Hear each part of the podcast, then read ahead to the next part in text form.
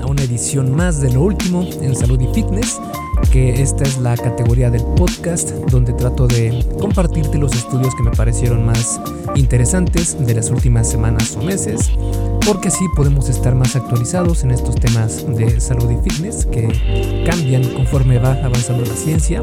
Y en esta ocasión vamos a hablar sobre una serie de temas relacionados con la salud y el bienestar físico, porque vamos a platicar sobre la importancia del ejercicio como medicina para la osteoartritis de rodilla y cadera, también sobre la influencia de la limitación del tiempo en la, alimentación, es decir, una práctica de ayuno intermitente, y cómo esta podría afectar o no a la producción de proteínas musculares. También vamos a hablar sobre los beneficios del ejercicio en personas con diabetes tipo 2 y la relación de la cafeína con el rendimiento de resistencia. También vamos a analizar los efectos del momento del día en que se hace ejercicio, tanto en el hambre, la cantidad de energía consumida, el rendimiento físico y el metabolismo. Estos son temas relevantes y de gran interés para cualquier persona que esté buscando mejorar su salud y bienestar físico. Y es que a medida que continuamos avanzando en la ciencia y la tecnología, cada vez entendemos mejor la relación entre la actividad física y la salud.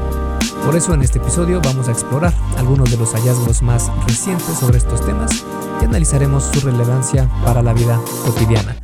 Y antes de comenzar, recuerda que este y los demás episodios son traídos a ti por Fase 1 Origen, mi curso en línea para aquellas personas que están comenzando en esto de mejorar su vida, de mejorar su salud, de mejorar su físico y que ya quieren comenzar a comer mejor, a entrenar, ya sea en casa o en gimnasio.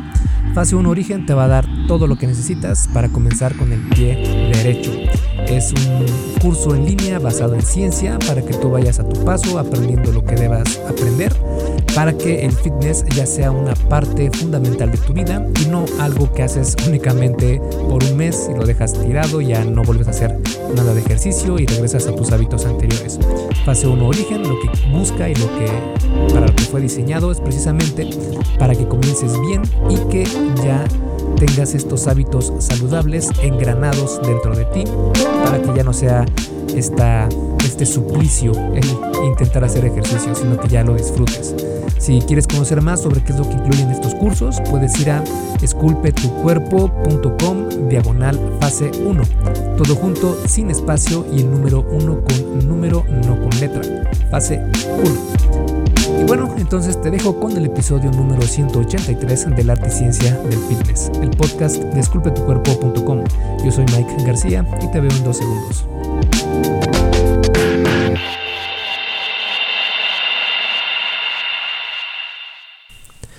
El primer estudio que vamos a analizar es sobre el ejercicio y cómo podría ser considerado incluso una medicina para la osteoartritis de rodilla y cadera.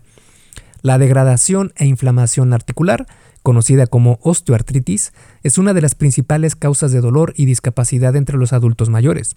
Los tratamientos más comunes para aliviar el dolor en la osteoartritis son los antiinflamatorios no esteroideos, conocidos como AINES, y también el paracetamol, que es el acetaminofeno.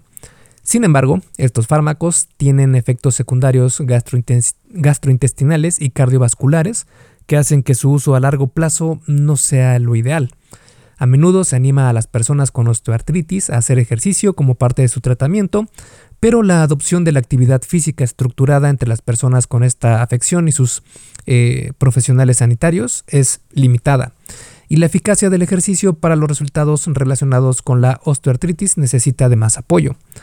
¿Cómo se comparan entonces los efectos analgésicos del ejercicio con los de los fármacos analgésicos? Para eso, este metaanálisis en red comparó los efectos del tratamiento con ejercicio con los de los AINES y o el paracetamol para el tratamiento de la osteoartritis de rodilla y cadera. Los estudios controlados aleatorios se incluyeron en el análisis si comparaban directamente el ejercicio con los AINES orales o el paracetamol o si comparaban el ejercicio con un comparador común compartido con los AINES o el paracetamol. Es decir, atención habitual, ningún tratamiento anterior, control en lista de espera y otros eh, compuestos que ayudan a estos dolores como el sulfato de glucosamina, de condroitina, el ácido hialurónico, en fin, en fin entre otros. En total se incluyeron a 152 estudios con 17.431 participantes en total, con edades medias de entre 56 a 66 años, y la duración media del seguimiento varió de 4 a 24 semanas.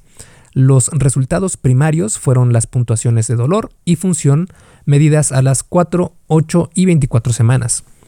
Los resultados mostraron que el ejercicio fue más eficaz que la atención habitual para el alivio del dolor y la función a las 4, 8 y 24 semanas. El ejercicio fue tan eficaz como los AINES orales y el paracetamol para el alivio del dolor y la función a las 4, 8 y 24 semanas. Aunque no se comprende del todo cómo los analgésicos, incluidos los AINES y el paracetamol, reducen el dolor articular, algunos de los mecanismos propuestos incluyen el efecto inhibidor de los AINES sobre la inflamación y la síntesis de prostaglandinas, así como una inhibición, de las señales de dolor en el sistema nervioso central y periférico, tanto por los AINES como por el paracetamol. Se ha demostrado que el ejercicio regular mejora la fuerza muscular, la amplitud de movimiento articular, el equilibrio y la salud y el estado cardiovascular de las personas con osteoartritis. Cualquiera de estos mecanismos, o mejor dicho, todos ellos, podrían explicar por qué el ejercicio es tan beneficioso como los fármacos analgésicos para mejorar el dolor relacionado con la osteoartritis, aunque las vías sean diferentes. Además, el ejercicio puede conducir a la pérdida de peso, lo que también contribuye mucho a reducir los síntomas de la osteoartritis. Las prescripciones actuales de ejercicio para la osteoartritis de rodilla, de rodilla y cadera Incluyen ejercicios aeróbicos y de fortalecimiento muscular que se individualizan para cada persona y tienen en cuenta factores como la edad, las comorbilidades y las limitaciones funcionales y de movilidad generales. Las prescripciones de ejercicio eficaces también deben tratar de lograr un cambio permanente en el estilo de vida, ya que la adherencia es uno de los principales predictores de los resultados a largo plazo. Aunque los analgésicos pueden ayudar a aliviar el dolor en periodos más cortos, es decir, en cuatro semanas, el ejercicio parece ser tan bueno o mejor incluso para el tratamiento del dolor a largo plazo, es decir, de 8 a 24 semanas. Dado que los analgésicos, como los AINES, suelen tener efectos secundarios que pueden incluir malestar estomacal, náuseas, vómito, diarrea, erupciones cutáneas y en casos más graves incluso hemorragias gastrointestinales y un mayor riesgo de infarto de miocardio. El ejercicio entonces puede ser la opción preferida para el tratamiento del dolor crónico en la osteoartritis. Para la mayoría de personas, el ejercicio también se realiza sin efectos secundarios residuales. Además de mejorar el dolor y la función, el ejercicio reduce el riesgo de varias comorbilidades en las personas con osteoartritis, incluidas las enfermedades cardiovasculares, la obesidad y la diabetes, entre otras. Lamentablemente, este metaanálisis en red no se diseñó para investigar qué tipo de ejercicio es más eficaz para la osteoartritis, en cambio, se incluyeron los ensayos que utilizaron cualquier forma de tratamiento con ejercicios, incluidos entre otros ejercicios aeróbicos, ejercicios de fortalecimiento muscular, entrenamiento de la flexibilidad y habilidades neuromotoras, o ejercicios mentales y corporales, como por ejemplo el tai chi o el yoga. Tampoco se incluyó la duración, frecuencia e intensidad de la terapia de ejercicio utilizada en los ensayos. Por lo tanto, la investigación futura debería tratar de separar los efectos de los diferentes tipos de ejercicio en la osteoartritis para determinar el régimen más eficaz para mejorar el dolor y la función. No obstante, la mayoría de las personas con osteoartritis se beneficiarían de mantenerse activas por cualquier medio. El siguiente estudio es sobre si limitar el tiempo de la comida, es decir, un protocolo de ayuno intermitente, podría afectar o no la producción de proteínas musculares. La alimentación restringida en el tiempo, que es básicamente el ayuno intermitente, que normalmente consiste en restringir la duración de la ventana de alimentación diaria entre 6 a 10 horas, es una estrategia dietética cada vez más popular que ha demostrado promover la pérdida de peso y mejorar los factores de riesgo cardiometabólicos. Sin embargo, un posible inconveniente es que puede promover la reducción de la masa magra, es decir, el músculo, en comparación con otras dietas. Las pruebas sugieren que consumir una proteína cada pocas horas maximiza las tasas diarias de síntesis de proteína muscular. Una ventana de alimentación más corta podría comprometer la capacidad de estimulación de la síntesis de proteína muscular, reduciendo a su vez las tasas diarias de esta síntesis. Para eso, este ensayo aleatorizado de 10 días con 18 hombres sanos con una edad media de, de 30 años y un índice de masa corporal medio de 46, consumieron una dieta isocalórica emparejada en proteínas, que en este caso consumieron un gramo por kilo de masa corporal al día, y siguieron una dieta de restricción de tiempo de alimentación, comparado con una dieta de control, es decir, que comían normalmente.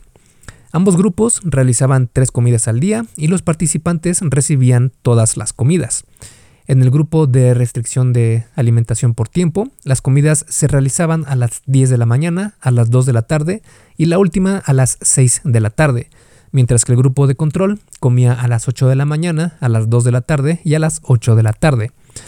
Antes de comenzar la intervención, los participantes se sometieron a un periodo de tres días que incluía una dieta estandarizada, un protocolo de carga de agua deuterada de 6 horas, que esto es para que pudieran eh, monitorizar de alguna manera qué es lo que estaba pasando dentro de su organismo, la eh, colocación de un monitor continuo de, glucosa y una biopsia muscular del vasto lateral, que el vasto lateral es un músculo que se encuentra en tu muslo, eh, en la parte frontal, en el cuádriceps.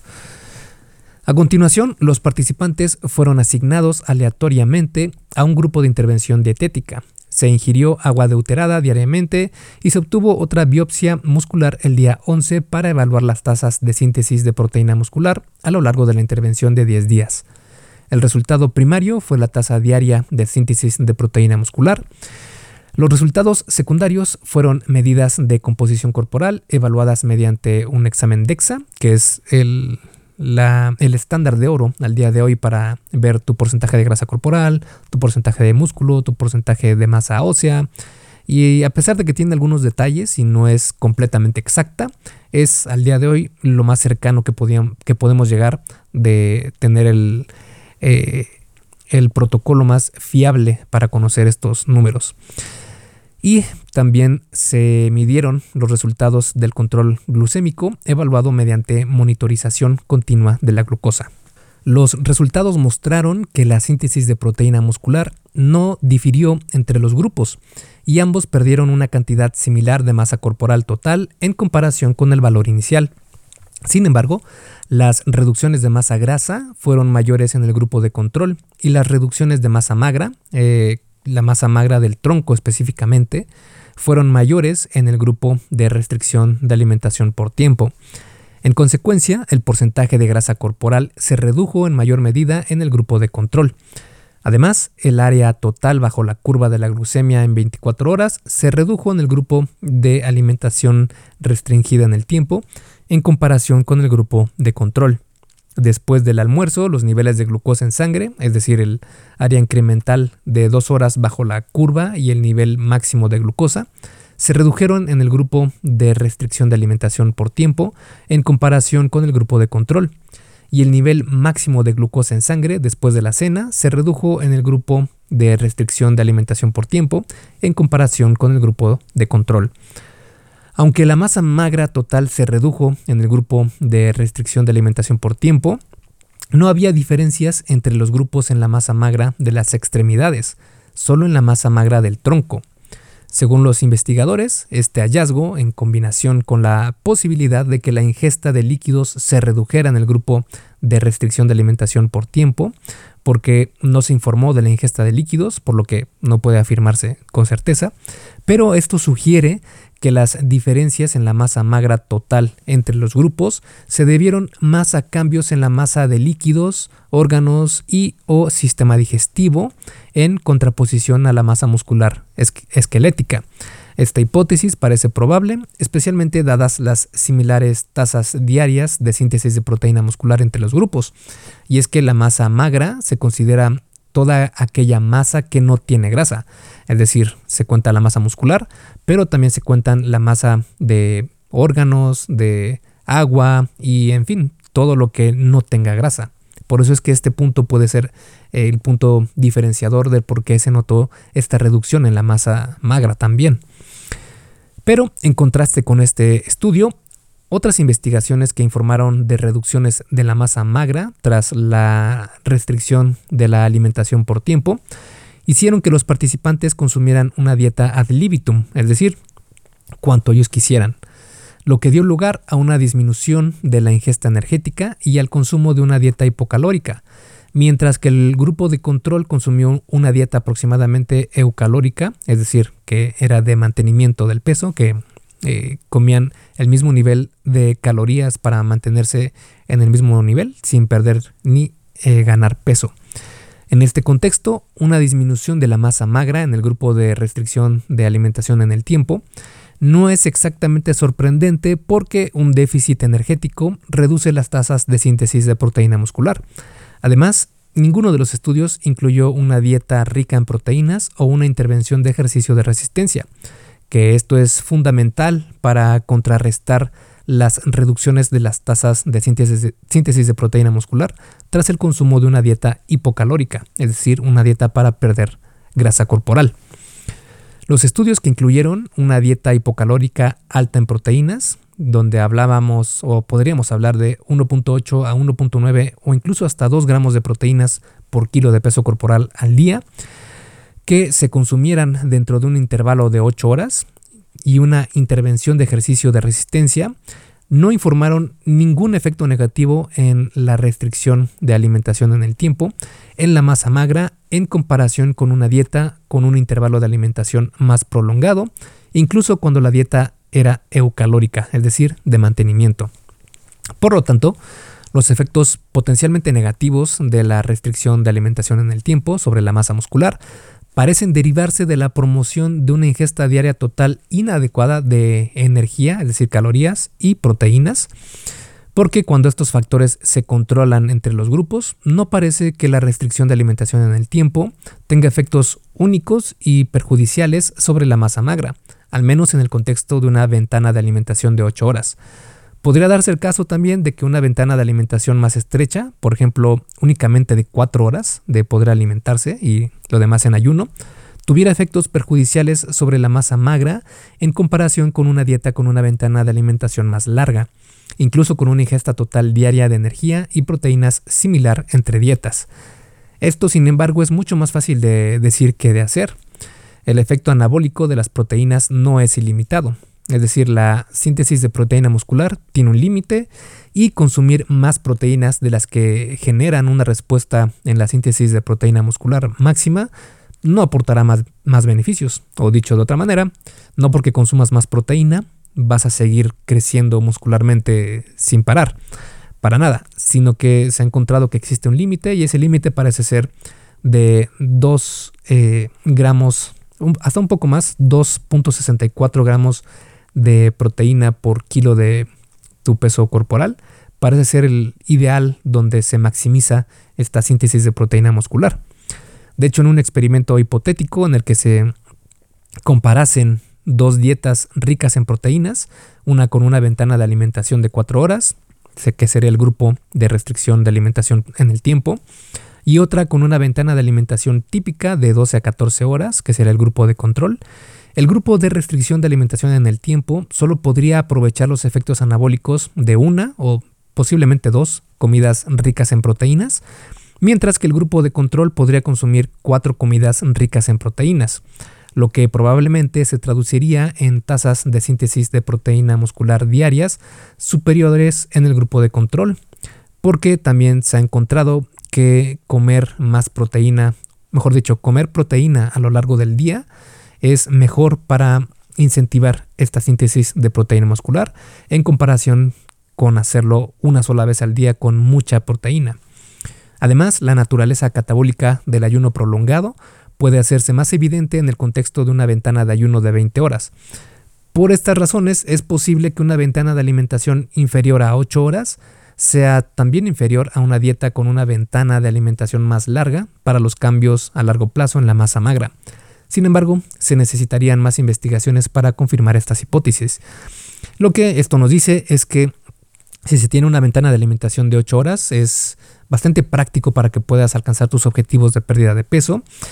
Y es muy importante que obtengas los nutrientes suficientes para no perder masa muscular. En este caso serían unas eh, calorías no tan bajas, que sean entre un 20 hasta un 25% máximo de déficit calórico y que tu consumo de proteínas esté en, un 2 eh, gramos de proteína por kilo de tu peso corporal para evitar perder eh, masa corporal y claro también que vaya acompañado de una programación de entrenamiento con pesas para que se estimule esta ganancia de músculo, que si estás en una dieta hipocalórica para perder peso, lo más probable es que no llegues a ganar músculo tan fácilmente, pero si entrenas va a ser mucho más difícil que pierdas algo de esa masa muscular, porque si estás en dieta para perder peso y no entrenas, es casi seguro que vas a perder también músculo, además de la grasa corporal.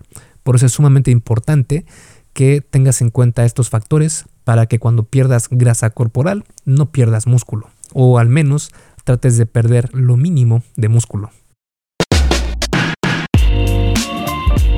Hey, rápidamente, antes de seguir con el episodio, ¿me harías un favor? Si te está gustando lo que estás escuchando en este podcast, puedes compartirlo en tus redes sociales. Basta con que tomes una captura de pantalla o te tomes una foto y compartas la publicación en Facebook, Instagram o en cualquier otra red social mencionando el podcast El Arte y Ciencia del Fitness. Porque simplemente con que hagas esto, que realmente no te lleva más de un minuto, me ayudas un montón a que Esculpe tu cuerpo crezca y podamos cambiarle la vida a muchas más personas. Y si haces esto, no olvides etiquetarme en la publicación para que pueda agradecerte personalmente. En Facebook estoy como blog Esculpe tu cuerpo y en Instagram como Esculpe tu cuerpo. Vale, sigamos entonces donde nos quedamos en el episodio. El siguiente estudio es sobre cuáles son los beneficios del ejercicio para las personas con diabetes tipo 2. La pérdida de peso puede beneficiar a las personas con diabetes tipo 2, pero el ejercicio también puede mejorar el control glucémico y otros beneficios más para la salud.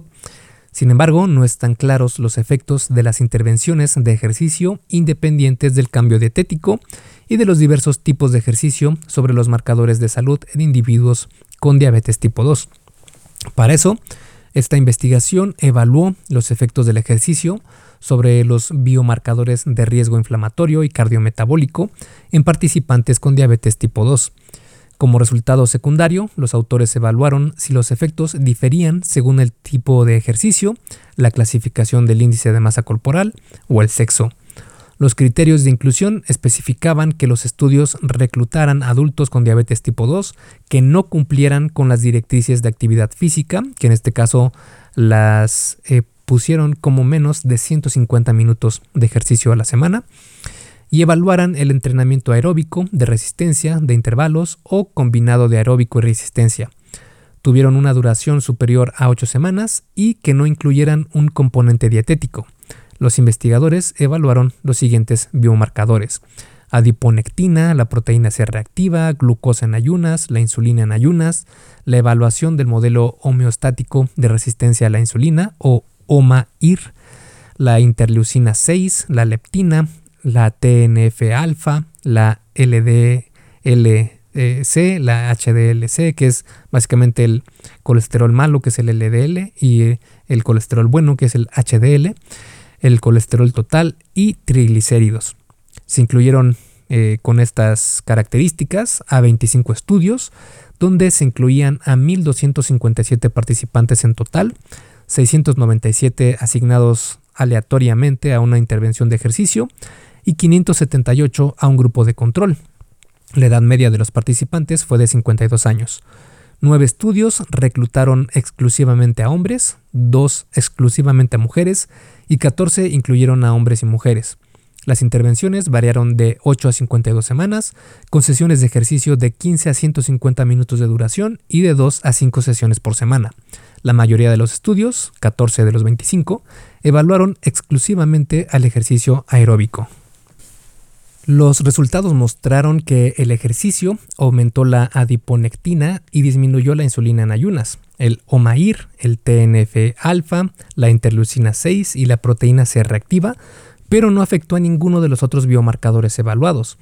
El análisis de subgrupos por tipo de ejercicio indicó que el ejercicio aeróbico aumentó la adiponectina y redujo la leptina, la insulina en ayunas, el OMAIR, el TNF-alfa y la interleucina 6, mientras que el entrenamiento de resistencia, es decir, con pesas, redujo la interleucina 6 y la proteína C reactiva, y el entrenamiento combinado aeróbico y de resistencia redujo el OMA-IR. El entrenamiento e intervalos redujo la insulina en ayunas, la glucemia en ayunas y la proteína C reactiva. En primer lugar, la adiponectina es una hormona que se produce en el tejido adiposo y tiene efectos beneficiosos en la regulación de la glucemia y la sensibilidad a la insulina. Por lo tanto, el aumento de adiponectina mediante el ejercicio puede mejorar la capacidad del cuerpo para utilizar la glucosa de manera efectiva. En segundo lugar, la insulina en ayunas y el OMAIR son biomarcadores que indican la resistencia a la insulina, una característica común en la diabetes tipo 2. La disminución de estos biomarcadores sugiere que el ejercicio puede mejorar la sensibilidad a la insulina. En tercer lugar, el TNF-alfa, la interleucina 6 y la proteína C reactiva son marcadores de inflamación y la inflamación crónica se asocia con un mayor riesgo de enfermedades metabólicas, incluida la diabetes tipo 2. La disminución de estos biomarcadores sugiere que el ejercicio puede reducir la inflamación en personas con diabetes tipo 2, lo que nos vuelve a demostrar una vez más la importancia que tiene el ejercicio para cualquier persona en cualquier circunstancia, que aunque sea algo de actividad física, puede mejorar muchísimo los marcadores de salud. Incluso personas con obesidad, personas con diabetes, personas con algún tipo de enfermedad cardiometabólica, es sumamente importante que hagan ejercicio para intentar eh, mejorar su estado de salud. Eh, incluso en algunas ocasiones se puede revertir algunos de estos problemas de salud dados precisamente por la inactividad física y una pobre nutrición. El siguiente estudio habla sobre si la cafeína ayuda al rendimiento de resistencia y si tomar más cafeína significa tener todavía mejores resultados. Los atletas de resistencia a menudo utilizan las propiedades estimulantes de la cafeína para mejorar el rendimiento, pero también puede mejorar el rendimiento a través de una reducción en el estrés oxidativo inducido por el ejercicio. Sin embargo, se requiere investigación para saber hasta qué punto diferentes dosis de cafeína pueden afectar el rendimiento y los marcadores de estrés oxidativo en atletas de resistencia. Para eso, este ensayo cruzado aleatorizado, controlado, evaluó los efectos de dos dosis de una bebida energética con cafeína en el rendimiento, el estrés oxidativo y los parámetros hematológicos, es decir, sanguíneos, en 12 triatletas masculinos. Los participantes realizaron tres sesiones de prueba de sprints de triatlón idénticas, con un periodo de lavado, es decir, de que no hicieron el protocolo que iban a hacer. esto duró una semana entre cada sesión y esto es para que no haya algún tipo de eh, confusión en los datos sobre qué fue lo que causó la mejora o la disminución del desempeño, sino que se toman una semana de descanso de los protocolos para que los resultados sean más fiables. Cada sesión consistió en 0.75 kilómetros de natación en una piscina cubierta, 20 kilómetros de ciclismo en una bicicleta estática y 5 kilómetros de carrera en un campo al aire libre. Una hora antes de cada sesión, los participantes bebieron una bebida placebo, que este fue el grupo de control, una bebida con cafeína con baja dosis, que, esta fue, que este fue el grupo de una dosis bajo cafeína, o una bebida con alta dosis de cafeína, que eh, este fue el grupo de dos dosis alta cafeína. Cada dosis de la bebida con cafeína contenía 111 miligramos de cafeína, 144 miligramos de anserina, 200 miligramos de saúco y 330 miligramos de una mezcla de vitaminas y minerales. En la condición de alta cafeína, los participantes bebieron la bebida con cafeína al inicio y de nuevo durante la transición de la natación al ciclismo. Y en la condición de baja cafeína, bebieron la bebida con cafeína al inicio y un placebo, que era zumo de uva, durante la transición de la natación al ciclismo. El grupo de placebo consumió el placebo en ambos puntos del tiempo. Se recogieron muestras de sangre 5 minutos antes de la ingesta de la bebida al inicio y después de la prueba de ejercicio para evaluar los parámetros hematológicos y de estrés oxidativo. Los investigadores registraron los tiempos necesarios para completar todas las etapas de la carrera para evaluar el rendimiento y los participantes informaron su percepción del esfuerzo percibido después de las pruebas del ejercicio. Los resultados mostraron que el tiempo de finalización de la prueba fue significativamente más largo en el grupo de alta cafeína en comparación con los grupos de baja cafeína y placebo, indicando un empeoramiento del rendimiento. La superóxido dismutasa, que es un marcador de estrés oxidativo, disminuyó más en el grupo de alta cafeína que en los otros dos grupos. La sustancia reactiva del ácido tiobarbitúrico, que es otro marcador de estrés oxidativo, disminuyó más en el grupo de alta cafeína que en el grupo placebo. Las calificaciones de esfuerzo percibido y los cambios en los niveles de cortisol y testosterona fueron similares entre los grupos. El ejercicio causó un aumento en los glóbulos blancos, con un aumento mayor en el grupo de alta cafeína que en el grupo de placebo.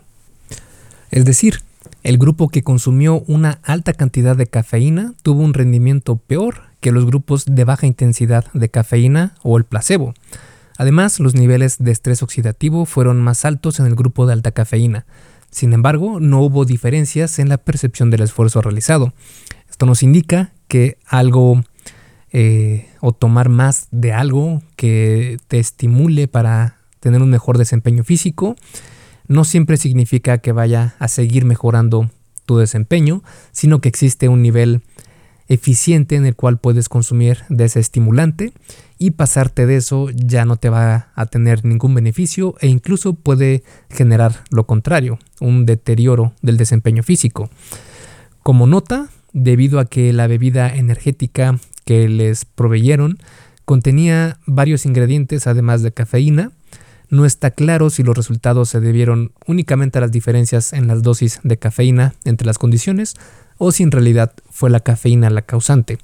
Pero sin, eh, si queremos tener el mejor desempeño físico posible, es mejor no pasarte de las dosis máximas de cafeína al día, porque a pesar de que es un estimulante que sí ayuda mucho al desempeño físico, también puede ser algo eh, incluso peligroso si se toman dosis muy altas, eh, puede ser incluso mortal. Han habido casos donde personas que tomaron cafeína en polvo, pensando que eh, estaban tomando café, por decirlo de alguna manera, eh, pues fallecieron porque es un estimulante tan fuerte que su cuerpo no lo soporta. En cambio, eh, si tomamos café, podemos obtener los beneficios de la cafeína y va a ser muy difícil que tomando café puedas llegar a dosis peligrosas. Si bien te vas a sentir un poco ansioso y tal vez eh, te estimule demasiado y estés como un poco eh, pues intranquilo, si eh, haces ejercicio después de tomar café, es mucho más probable que tengas un mejor desempeño físico y esa sensación de ansiedad y de malestar, bueno, no malestar, sino inquietud en tu físico se vaya porque vas a soltar todo eso cuando estés entrenando. Y el último estudio que vamos a analizar en esta ocasión es sobre los efectos del ejercicio por la mañana en comparación de hacerlo por la tarde en los aspectos de hambre, la cantidad de energía consumida, el rendimiento físico y el metabolismo. El momento del día en que una persona hace ejercicio puede afectar la cantidad de alimento eh, y energía, es decir, calorías, que se consumen, así como su metabolismo y el rendimiento físico. Aunque el ejercicio matutino puede beneficiar el metabolismo, el ejercicio vespertino tiende a ser mejor para maximizar el rendimiento.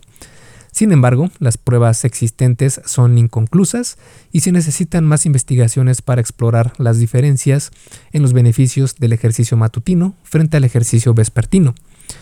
Este ensayo controlado aleatorio en 16 adultos saludables y activos, con una edad media de 25 años, examinó los efectos del ejercicio matutino frente al ejercicio vespertino, es decir, a las 10 y media de la mañana en comparación con hacerlo a las 6 y media de la tarde. Esto en cómo afectaba el apetito, la ingesta de energía, el rendimiento y el metabolismo.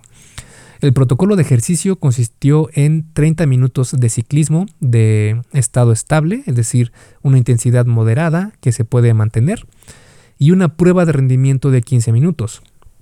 Antes de hacer ejercicio, cada participante comió una comida estandarizada que contenía 542 calorías y con una variación de 86 calorías. Los investigadores midieron los niveles de apetito subjetivo de los participantes antes y después del ejercicio y midieron la ingesta de energía ad libitum, es decir, sin restricciones. También midieron el gasto energético en reposo y la oxidación de carbohidratos después del ejercicio. Los investigadores también examinaron si el ejercicio matutino frente al ejercicio vespertino difería entre hombres y mujeres. Los resultados mostraron que los participantes del grupo matutino tuvieron un apetito subjetivo más grande antes de la prueba de ejercicio que los participantes del grupo vespertino, pero el apetito después del ejercicio fue similar para ambos grupos. Aunque los participantes tenían un apetito similar después de hacer ejercicio, el grupo vespertino consumió más calorías. En este caso fueron 835 con una variación de 380 calorías en comparación con el grupo matutino que consumieron 783 calorías con una variación de 325 calorías. Durante la prueba de ejercicio no hubo diferencias en el rendimiento entre los grupos matutino y vespertino. La oxidación de carbohidratos y el gasto energético en reposo fueron mayores durante el ejercicio matutino, mientras que la tasa de oxidación de grasas en reposo fue similar en ambos grupos. Los investigadores no encontraron diferencias entre hombres y mujeres en todos los resultados. Como nota, las condiciones de laboratorio difirieron durante el ejercicio matutino y vespertino. La temperatura fue más baja y la presión fue más alta durante el ejercicio matutino en comparación con el ejercicio vespertino. Estas variaciones en las condiciones ambientales podrían haber influido en algo en los resultados obtenidos. Y para concluir y a manera de resumen, en primer lugar platicamos sobre cómo el ejercicio puede ser una forma efectiva de tratar la osteoartritis de rodilla y cadera. También se exploró el tema de la limitación de tiempo en la alimentación y que es poco probable que impacte negativamente la síntesis de proteína muscular. Además, hablamos sobre los beneficios del ejercicio para personas con diabetes tipo 2, lo que puede ayudar a controlar los niveles de azúcar en sangre y mejorar la salud en general. Por otro lado, también platicamos sobre la pregunta de si la cafeína puede mejorar el rendimiento de resistencia física y si tomar más cafeína significa mejores resultados, que en realidad encontramos que esto puede ser contraproducente. Finalmente también analizamos los efectos del ejercicio por la mañana en comparación de hacerlo por la tarde en cuanto al hambre, la cantidad de energía consumida, el rendimiento físico y el metabolismo. Espero que este episodio te haya parecido interesante y relevante sobre la importancia del ejercicio, la alimentación y la salud en general. Es importante recordar que cada cuerpo es diferente y que lo que funciona para una persona puede no funcionar para otra. Sin embargo, es evidente que el ejercicio regular y una alimentación saludable pueden tener un gran impacto positivo en nuestra calidad de vida. Esculpe tu vida, comienza con tu cuerpo. Y hasta aquí el episodio del podcast de hoy. ¿Te gustó? Si es así, déjame una calificación y tu opinión en Apple Podcast o en la plataforma que me escuches. Es muy sencillo y no te lleva mucho tiempo. Con esto me ayudas a que el podcast suba en el posicionamiento y así podamos llegar a más personas. Si tienes alguna duda o sugerencia, puedes mandarme un email a contacto arroba esculpetucuerpo.com.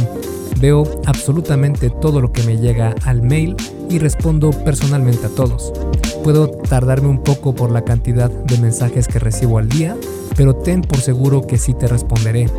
Gracias por escuchar el podcast de la arte y ciencia del fitness y espero haberte ayudado a aclarar algunas de tus dudas. Y antes de irnos, si te gustó el episodio, entonces probablemente también te guste el curso por email que tengo donde aprenderás durante 7 días sobre fitness basado en ciencia. Puedes suscribirte totalmente gratis en esculpetucuerpo.com diagonal curso gratis. Todo junto y sin espacio. Curso gratis. Me despido y nos vemos en el siguiente podcast.